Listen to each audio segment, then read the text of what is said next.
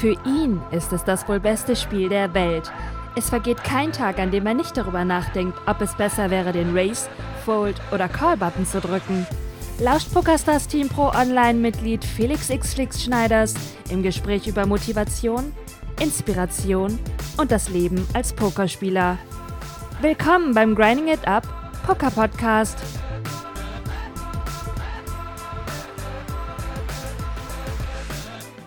So, meine lieben Pokerfreunde, hier ist der Flix. Herzlich willkommen zu einer neuen Folge des Grinding It Up Poker Podcasts. Heute mal wieder kurz und knackig in der Arschtritt-Version. Ich hoffe, diese Folge bringt euch weiter, denn sie räumt ein für alle Mal mit einer Frage auf, die mir immer und immer wieder gestellt wird. Ich bin erstmal gespannt, ob ihr euch vielleicht da jetzt auch so ein bisschen drin wiedererkennt. Ich werde euch jetzt erstmal die Frage vorspielen. Also hört gut zu. Flix mal eine ganz dumme Frage. Jetzt habe ich das Gefühl, dass ich auf NL5 viel, viel besser spiele als auf NL2. Ist das irgendwie zu erklären? Na, seid ehrlich. Habt ihr euch wiedererkannt in dieser Frage? Die gibt es auch in einer anderen Version. Zum Beispiel in der Form, warum bin ich im Live-Poker-Bereich so erfolgreich? Warum kann ich da zum Beispiel im Cash-Game gewinnen oder warum gewinne ich ein Live-Turnier? Aber warum kriege ich online keinen Fuß auf die Erde? Warum schaffe ich es langfristig nicht, Online-Gewinn zu machen, wenn ich doch live profitabel Poker spiele? Warum spiele ich auf NL50 besseres Poker als auf NL2? Und so weiter und so fort.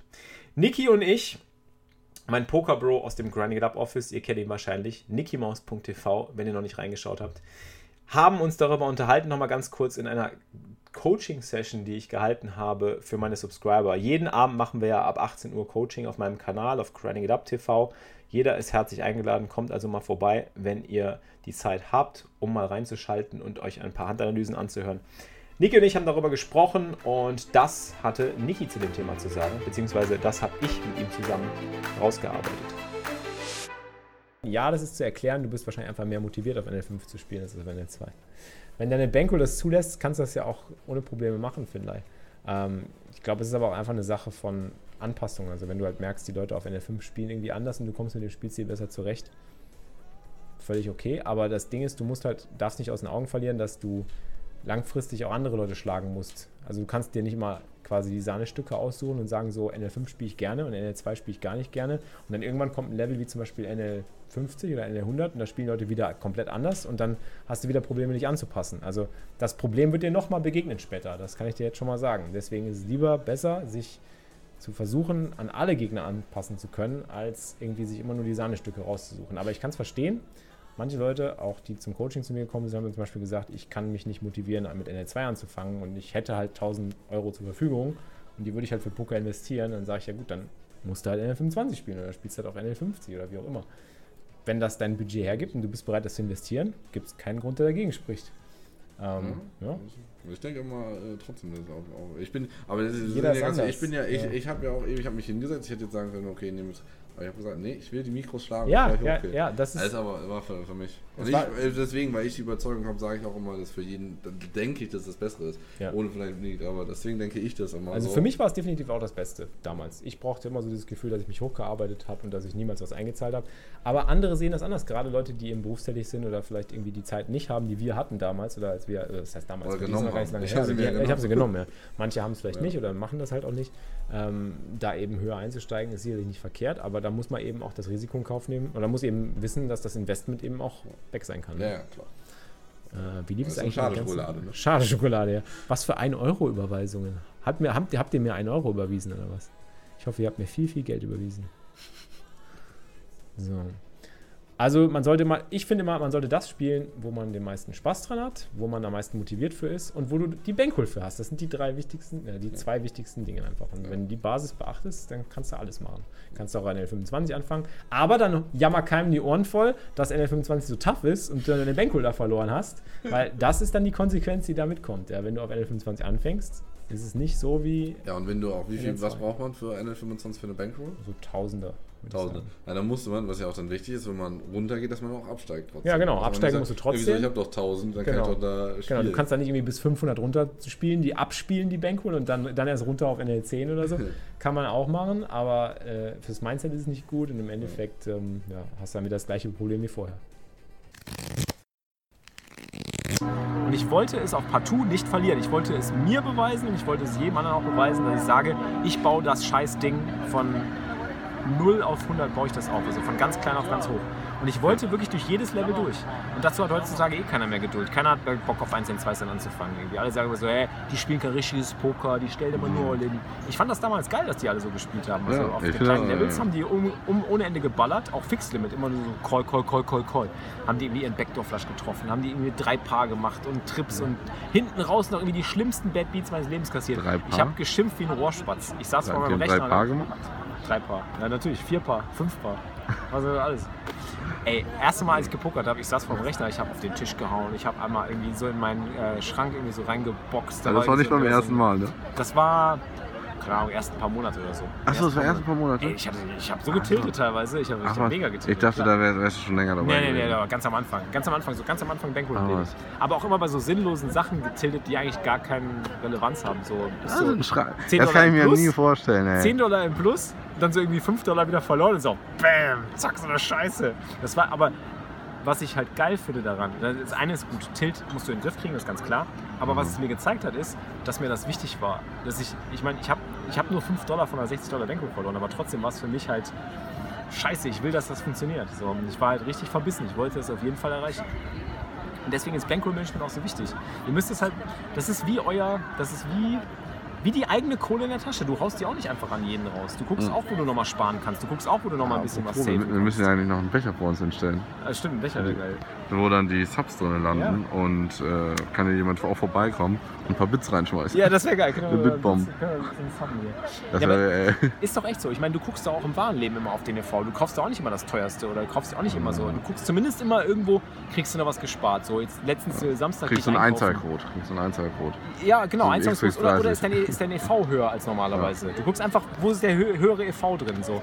Zum Beispiel gehst du in den Supermarkt, am Samstag war ich, Freitag war ich einkaufen. Wir haben so eine Marmelade, die ist eine richtig gute Marmelade, so eine Organic-Marmelade und die kosten, die kostet 2 Euro irgendwas. 2,70 Euro oder so. Ist halt nicht günstig für eine Marmelade, weißt du? Normal kriegst du Marmelade günstig, aber es ist eine gute Marmelade und ich will die haben und die schmeckt super geil. Und dann gibt es die halt im Angebot für 30% off, wenn ich zwei Stück nehme. Und dann kaufe ich halt die scheiß zwei. Aber äh, so ist es genau mit Pokern. So, so sehe ich Pokern auch, weißt du? Es ist halt ein EV-Spiel. Du suchst halt überall immer noch so die Vorteile. Und das machst du mit Bankroll-Management genauso. Bankroll-Management ist fucking key, Leute. Wenn ihr euch da nicht dran haltet, könnt ihr das vergessen. Könnt ihr direkt vergessen. Braucht ihr gar nicht mehr. Dann spielt ihr Poker aus Spaß. Dann spielt ihr ohne Ziel, ohne Verstand, ohne langfristige Vision. Sondern ihr spielt einfach nur, weil ihr gerade Bock habt und weil ihr irgendwie ein bisschen entertained werden wollt. Was okay ist, völlig okay. Wenn ihr einfach nur Entertainment sucht, völlig in Ordnung. Aber wenn ihr irgendwie was aufbauen wollt, so wie ich damals, und ich wollte was aufbauen, geht's nur so. Anders geht's nicht. Mit Respekt. Ist deine Kohle mit Respekt behandeln.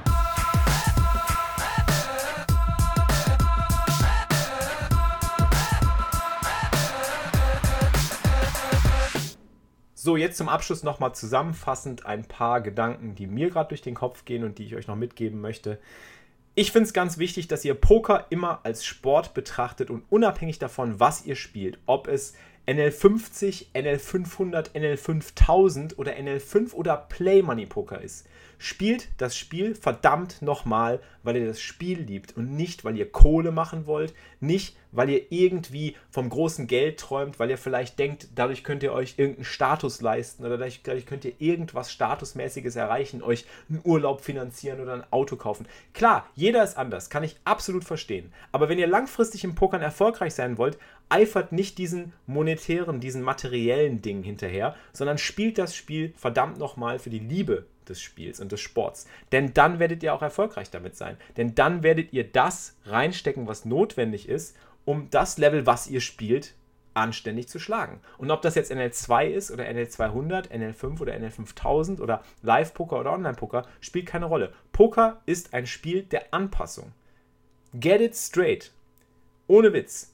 Ihr müsst euch auf jeden Gegner einstellen können langfristig. Es ist egal, ob ihr NL5000 gegen die toughsten Regulars und die toughsten Spieler in eurem Feld spielen müsst. Da gibt es immer irgendwann einen, der querschießt und der vielleicht freizeitmäßig unterwegs ist. Und von dem kommt im Endeffekt auch das Geld. Von dem gewinnt ihr das meiste Geld. Die Spieler, die strategisch nicht so fit sind oder die die Strategie nicht so gut ausgearbeitet haben, die freizeitmäßig spielen, nicht so viel Erfahrung haben, von denen profitiert man im Poker immer am meisten.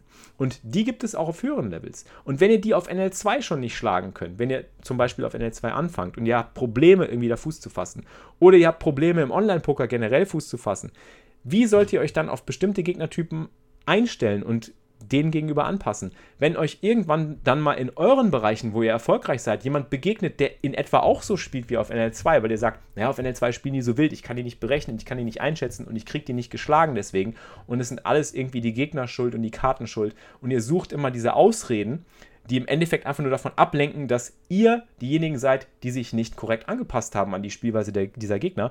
Wie sollt ihr es dann auf den höheren Levels oder auf den Levels dann irgendwann schaffen, wo ihr den Erfolg haben möchtet? Ihr müsst anfangen, im kleinen, im Mikrobereich bereits schon die Erfolge durch optimale Anpassungsstrategien zu bewerkstelligen, um die dann später als Transferleistung auch auf die höheren Levels ähm, machen zu können. Ich habe mit der Arbeitsweise, mit der Herangehensweise damals, als ich auf NL2 angefangen habe, meine Bankroll hochgearbeitet habe, immer Erfolg gehabt damit, dass ich eben die Strategien, die ich auch auf den unteren Levels mir erarbeitet hatte, später auf den höheren Levels ebenfalls noch anwenden konnte, weil ich immer noch irgendwelchen Leuten begegnet sind, bin, die immer noch genauso gespielt haben wie die Spieler auf NL2 oder zumindest ansatzweise genauso crazy. Und ihr müsst euch immer anpassen. Es gibt immer wieder neue Leute, neue Strategien, neue Spielweisen und ihr könnt nicht immer euch darauf verlassen zu sagen, ja, das liegt jetzt nur daran, weil das Level nicht hoch genug ist, deswegen schaffe ich das. Nein, es ist einfach die mangelnde Anpassung von eurer Seite. Ihr seid einfach nicht in der Lage und ihr seid einfach nicht motiviert genug, euch anzupassen. Und das ist ein Mindset-Problem. Und das hat nichts damit zu tun, dass da jemand sitzt, der wild spielt. Der, der wild spielt, den kann man immer ausnehmen, wenn man ihn richtig spielt, wenn man gegen ihn die richtigen Strategien anwendet. Und alles andere sind Excuses, Excuses, Excuses. No more fucking Excuses, Leute. Arschtritt für euch. Ich hoffe, er hat euch geholfen. Ich wünsche euch viel Erfolg in euren nächsten Sessions, wo auch immer, was auch immer ihr spielt. Denkt dran, es ist eine Kombination aus Motivation und aus Ressourcen. Überlegt euch einfach, wie viele Ressourcen ihr habt. Und wenn ihr motiviert seid, ein bestimmtes Level zu spielen, dann steckt diese Ressourcen in dieses Level rein. Zum Beispiel 1000 Dollar für NL50 oder 10.000 Dollar für NL500 oder Live-Poker, was auch immer.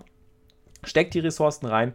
Aber jammert keinem die Ohren voll, dass ihr diese Gegner nicht spielen könnt und dass das ja für euch vielleicht nicht motivierend genug ist oder ihr zu klein anfangen müsst. Das ist niemals der Grund. Ihr müsst euch anpassen. An die Gegner. Poker ist ein Spiel der Anpassung. Vergesst das nicht. Also, das war's mit der heutigen Arschtritt-Podcast-Folge. Ich hoffe, sie hat euch geholfen und bringt euch ein bisschen nach vorne. Bitte lasst mir unbedingt Feedback da. Ich würde mich immer freuen, wenn ihr mir eine Nachricht schreibt und mir sagt, was ihr vom Podcast haltet, was ihr gerne mehr hören würdet. Ähm, gebt mir Feedback, lasst es mich wissen. Euer Feedback, eure Meinungen sind meine Luft zum Atmen, denn darauf basiere ich meinen Content auch. Und ich freue mich immer wieder, wenn ich eine neue Podcast-Folge für euch aufnehmen kann. Der Podcast liegt mir sehr am Herzen. Ich würde mich auch sehr über ein Review auf iTunes freuen und wünsche euch eine schöne Pokerwoche, einen schönen Sunday Grind und hoffe, wir sehen uns auf Grinding It Up TV jeden Tag ab 3 Uhr Stream O'Clock. An dieser Stelle auch nochmal vielen Dank an meinen Sponsor PokerStars, der all das überhaupt erst möglich macht, dass ich diesen Content immer für euch raushauen kann, weil ich die ganze Zeit dafür habe, weil ich die Möglichkeit überhaupt habe, so viel Content für euch rauszuhauen. Ich wünsche euch eine schöne Pokerwoche, macht's gut, bis dahin. Euer Flix, keep grinding it up. Das war's für dieses Mal, liebe Pokerfreunde. Ihr habt immer noch nicht genug? Mehr Poker-Content mit Felix bekommt ihr täglich um 15 Uhr live auf grindingitup.tv. Bis zum nächsten Mal beim Grinding It Up Poker Podcast.